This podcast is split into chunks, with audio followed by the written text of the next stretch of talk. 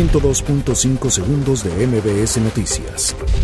Entre pleitos y desorden avanza Ley General de Educación en San Lázaro. Pide Osorio Chong a gobierno de Andrés Manuel López Obrador no desechar la verdad histórica.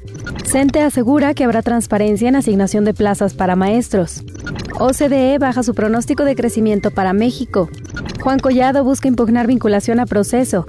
Piden que Fiscalía General de la República atraiga investigación de ejecución en Tamaulipas. Lorena impactará este viernes en Baja California como huracán. Arranca nuevo modelo de atención a pasajeros en Aeropuerto Internacional de Monterrey. Alistan sindicatos universitarios paro en apoyo a nueve universidades públicas en crisis. Mike Pompeo impulsa coordinación regional para responder a crisis en Venezuela. 102.5 segundos de MBS Noticias.